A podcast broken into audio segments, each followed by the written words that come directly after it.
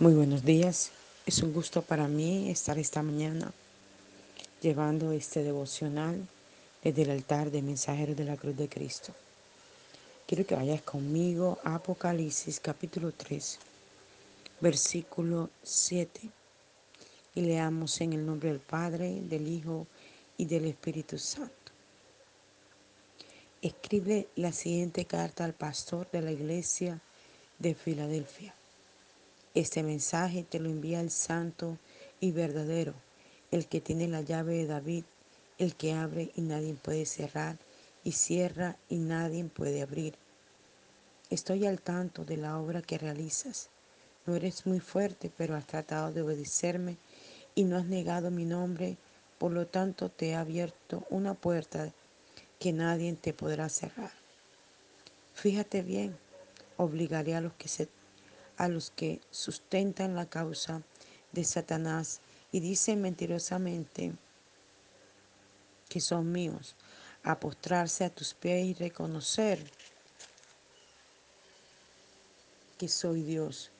Por cuanto me has obedecido con paciencia, a pesar de la persecución, te protegeré de la gran tribulación y tentación que vendrá sobre el mundo para poner a prueba a la humanidad. Recuerda, vengo pronto. Retén firmemente lo que tienes para que nadie te quite la corona. Al que venza, lo convertiré en columna del templo de mi Dios. Escribiré en el nombre de mi Dios. Será ciudadano en la ciudad de mi Dios, la nueva Jerusalén, que el Señor hará descender del cielo y llevará escrito en él mi nuevo nombre. El que puede oír, escuche lo que el Espíritu dice a la iglesia. Que el Señor bendiga su palabra esta mañana. Vemos lo que el versículo 7 inicia diciendo en este capítulo 3. En este capítulo el Señor le está hablando a las diferentes iglesias a través de Juan y le habla al ángel de la iglesia. En este capítulo específico el ángel se refiere al pastor, al que cuida la iglesia, al que pastorea. Y dice la escritura, versículo 7, escríbele la siguiente carta al pastor de la iglesia de Filadelfia. Este mensaje te lo envía el santo y verdadero, el que tiene la llave de David el que abre y nadie puede cerrar, y cierra y nadie puede abrir. Es un mensaje claro de parte de nuestro Dios para cada uno de nosotros. Es una manera de decirnos, ten en cuenta que el que puede abrir y cerrar soy yo. Muchas veces nosotros nos enfrascamos en peticiones u oraciones conforme a nuestro deseo, olvidando que quien responde es el Señor. Y nos enojamos muchas veces cuando vemos que no hay una respuesta que viene para nosotros conforme a lo que nosotros queremos. Y esta mañana quiere Dios dejarnos claro que el que abre la puerta es Él y el que la cierra es Él. Podrá el mundo entero decirte que no se podrá hacer, pero Él que la abre, la va a hacer abrir en el momento indicado para tu vida y la mía o la cerrará completamente de tal manera que entendamos que por ahí no es. Y sigue diciendo la escritura, estoy al tanto de la obra que realizas. No eres muy fuerte, pero has tratado de obedecerme y no has negado mi nombre. Tremendo ver a través de este versículo que el Señor nos está mirando cada día. Él nos está observando. Él está mirando el paso a paso de nuestra vida. Él ve cuál es nuestra necesidad. Él no la desconoce. Recordemos, Él nos creó desde antes de la fundación del mundo. Ya nos había llamado con nombre propio y sabía los procesos que íbamos a vivir. Aún Él mismo los iba a permitir para tratarnos, para indicarnos el camino correcto, para llevarnos hacia donde deberíamos ir.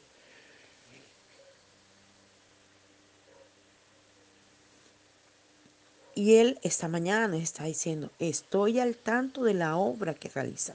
No se me ha olvidado quién eres tú, dónde estás, lo que haces. Todas las cosas buenas las veo y también las malas, en las que te equivocas, en las que tienes conceptos que no vienen de mí. Él está diciendo, nunca te he dejado solo y yo te estoy guiando. Dice, no eres muy fuerte, pero has tratado de obedecerme. esto me impacta muchísimo, me encanta esto. No eres muy fuerte, pero has tratado de obedecerme. Esto quiere decir, conozco tus debilidades. Conozco esos, esos momentos de debilidad que has tenido cuando Satanás te ha tentado, cuando la prueba ha venido, cuando el deseo de la carne ha saltado a tu vista. Pero también he visto que has querido obedecerme. También he visto que aunque has deseado hacer ciertas cosas que te gustan, que agrada tu carne, has recordado que eso no me gusta, que eso no me agrada, que eso no conviene a tu vida. Entonces recuerdas la palabra que te he enseñado y quieres obedecerme. Tremendo esto. Y sigue diciendo, y no has negado mi nombre. Por lo tanto, te ha abierto una puerta que nadie te podrá cerrar. Bendito es su nombre para siempre. Es que hemos visto tanta gente que a pesar de la prueba y de la dificultad, no ha negado el nombre de Dios. Y hasta la última hora, el último suspiro de su vida, ha creído en la obra de Dios. Y aunque muchos los he visto y muy de cerca, hasta la última hora han creído que Dios le va a sacar de una enfermedad y no morirán. Ellos han seguido creyendo. Y Dios le ha dado el galardón de la salvación y los ha llevado para que estén con Él en el cielo. A veces no entendemos esto. ¿Por qué sucede esto? Que alguien que amamos tanto tenga que partir de esta tierra. Ese es nuestro destino. Ahora, mañana, después. Pero todos tenemos que partir a la presencia de Dios. Y digo a la presencia de Dios porque, como le he dicho estos días, hay dos caminos. El camino que conduce a la perdición y el camino que conduce a la vida eterna. Y debemos trabajar para que en el momento que Dios determine llevarnos a esta tierra, podamos irnos con Él y no se pierda nuestra vida. Debemos trabajar todos los días como si fuera el último, porque no sabemos en qué hora Dios puede venir por nosotros. Y sigue diciendo la palabra del Señor, versículo 10, por cuanto me has obedecido con paciencia, a pesar de la persecución, te protegeré de la gran tribulación y tentación que vendrá sobre el mundo para poner a prueba a la humanidad. Hermoso este versículo, me encanta. Cómo el Señor nos habla de la obediencia que hemos ido manejando a pesar de las dificultades, a pesar de que al parecer de la carne, lo que el mundo y lo que el diablo ha ofrecido es bueno, hemos podido permanecer creyendo lo que la palabra del Señor nos ha estado enseñando día tras día desde que le conocimos. Que muchas cosas que no entendíamos ya la estamos entendiendo y comprendiendo porque Él nos insta a cada instante a caminar bajo la escritura. Dice, por cuanto me has obedecido con qué? Con paciencia. Hermoso esto. Con paciencia. Porque muchas veces decimos, pero ¿por qué, Señor? Y nos metemos por ahí. Y al final nos estrellamos. Al final entendemos el por qué el Señor dice que debemos orar, que debemos leer la escritura, que debemos eh, examinarnos nosotros mismos, que debemos sacar todo lo que no le agrada a Dios, que debemos cambiar ese temperamento grosero, ácido, altanero que muchas veces tenemos, que debemos ser transformados en una dulzura eterna donde la gloria de Dios pueda verse en nosotros, que debemos dejar aún amistades que no nos convienen, que no nos sirve, gente que al parecer es buena, pero realmente no lo es. Escuchaba a alguien decir de alguna persona en estos días que se perdió de la casa, no sabía dónde estaba. Y luego decía, no sé ni cómo llegué allá, donde estaba no tengo ni idea. Claro, andaba con personas incorrectas, No se sabe qué le hicieron, qué le dieron y terminó en un lugar que ni siquiera él mismo conocía. Por eso Dios quiere que nos determinemos a ser gente de altar y de oración, porque cuando tomamos estas decisiones y caminamos en esto, la misma palabra nos va limpiando, nos va apartando de sitios, de personas, de lugares, de, de actitudes, de cosas que no nos sirven. Y dice que si hacemos todas estas cosas, mire esto tan tremendo, la promesa que hay de parte de Dios. Te protegeré de la gran tribulación. Es que, mira, quizás habrás pensado que has pasado por una tremenda tribulación. Wow, pero es que lo que viene es mucho peor. Y seremos protegidos de esto siempre y cuando nos mantengamos agarrados de la presencia de Dios, de la palabra de Dios, de la búsqueda constante y continua con el Señor. Dice que seremos librados de la tentación que vendrá sobre el mundo para poner a prueba a la humanidad. Y seremos probados de muchas maneras. Allí será probada nuestra fe. Se presentarán situaciones donde querrán que niegues a Dios Querrán que digas, no, yo no soy cristiano, como lo dijo Pedro, cuando negó a Jesús. Porque se presentarán cosas que aparentemente serán muy convenientes para tu vida. Y como tú necesites esa conveniencia para obtener una casa, un carro, lo que sea, te podrán decir, simplemente di una mentirilla, algo chiquito. O te podrán decir, firma aquí, no hay problema. Al final pues tendrás lo que quieres. Escuchaba una conversación ayer en el bus de dos hombres que hablaban de su trabajo.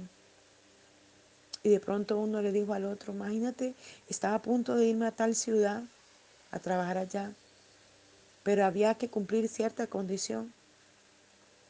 Y me dijeron, si cumples esta condición ganarás muchísimo dinero. 35 millones de pesos. Y el hombre decía, era muy bueno, podía solucionar muchas cosas de mi vida. Pero cuando vi que no era conveniente esto, preferí no firmar y, no, y quedarme sin trabajo. Y, y no sé si, a mi parecer, por toda su conversación, no era un hombre converso, convertido al cristianismo, pero que quizás tenía tanto temor de Dios que pudo discernir esa situación y saber que eso no le convenía a él, no le convenía a su familia, ¿verdad? Entonces, en este proceso que estamos viviendo, mira el mundo y todo lo que está ocurriendo. Se te van a presentar cosas que al parecer son muy buenas, pero que no se deben hacer.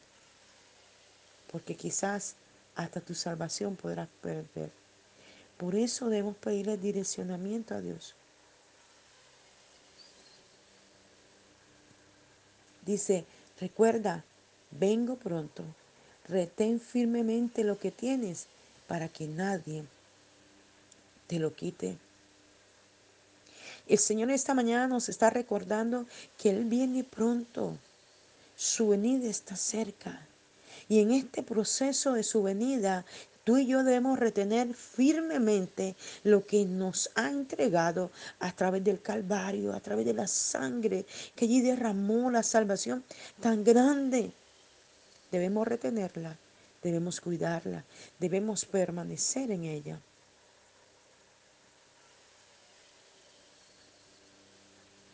Bendito su nombre. No permita que nadie, así sea su propia familia, le quite lo que Dios le ha entregado. En estos momentos tan difíciles, yo lo podía ver por alguien que me decía algo ayer, que hasta su misma eh, compañero estaba seduciendo unas cosas que según la palabra no están correctas. Y ya le hizo ver que esto no estaba bien. Y él se enojó. Retengamos lo que Dios nos ha entregado. No importa lo que el mundo entero pueda decir. Si estás viviendo conforme a la palabra, allí Dios te va a premiar, allí Dios te va a bendecir en lo que determinaste creer, porque dice la palabra, determinarás a sí mismo una cosa y así se hará.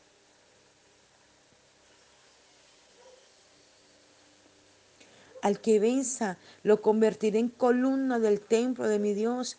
Escribiré en el nombre de mi Dios. Será ciudadano de la ciudad de mi Dios, la nueva Jerusalén, que el Señor hará descender del cielo y llevará escrito en él mi nuevo nombre. Y esto es tremendo. Dios nos va a cambiar el nombre a todos. Este nombre que tú tienes, Dios lo va a cambiar. Hay gente, yo lo viví específicamente porque Dios me cambió mi primer nombre y me dejó mi segundo nombre. Y mucha gente se burló de mí.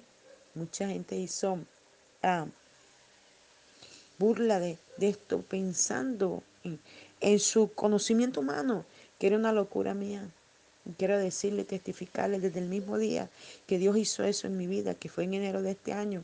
Yo vi los cambios en todas las áreas de mi vida.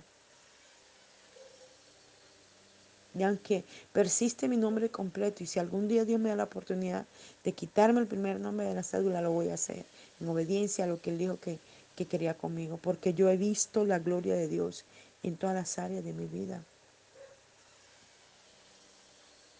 Él dice que Él mismo va a cambiar el nombre nuestro. Dice que será puesta más adelante en otro capítulo de este mismo libro una piedrecilla blanca en nuestras manos con nuestro nombre nuevo hasta nuestro nombre va a ser cambiado cuando entremos a la gran ciudad, a la nueva Jerusalén. Este cuerpo no va a entrar allá porque es un cuerpo corrupto, irá al polvo. Lo que entrará será un espíritu transformado y renovado por el poder del Espíritu de Dios. Y mira que este, este, esta parte de este texto cuando habla a la iglesia de Filadelfia, termina diciendo, el que pueda oír, escuche lo que el Espíritu dice a la iglesia. Mira, está tan tremendo. El que pueda oír, esto quiere decir que hay mucha gente sorda, que no quiere escuchar lo que Dios viene advirtiendo hace miles de años de su segunda venida y de todo lo que se practica en el mundo, que al parecer puede ser muy bueno, pero que no llevará a lo que realmente es una salvación eterna, porque lo que está en este mundo va a pasar, todo pasará, dice en Corintios, 1 Corintios, pero el amor de Dios permanecerá para siempre. Todo lo hermoso, lo bueno que usted puede ver hoy en este mundo, todo va a pasar. La belleza humana pasa, la belleza de cosas, de objetos pasa. Todo va a pasar. Lo único que va a permanecer será el amor de Dios. Y en esto es que tenemos que permanecer nosotros, porque el amor de Dios echa fuera todo temor. El amor de Dios cubre multitud de pecados. El amor de Dios es el que nos sostiene, nos levanta, nos da fuerza, nuevo aliento para continuar. Nos lleva a la credulidad, a la confianza de lo que Él hace para nosotros. Bendito su nombre para siempre.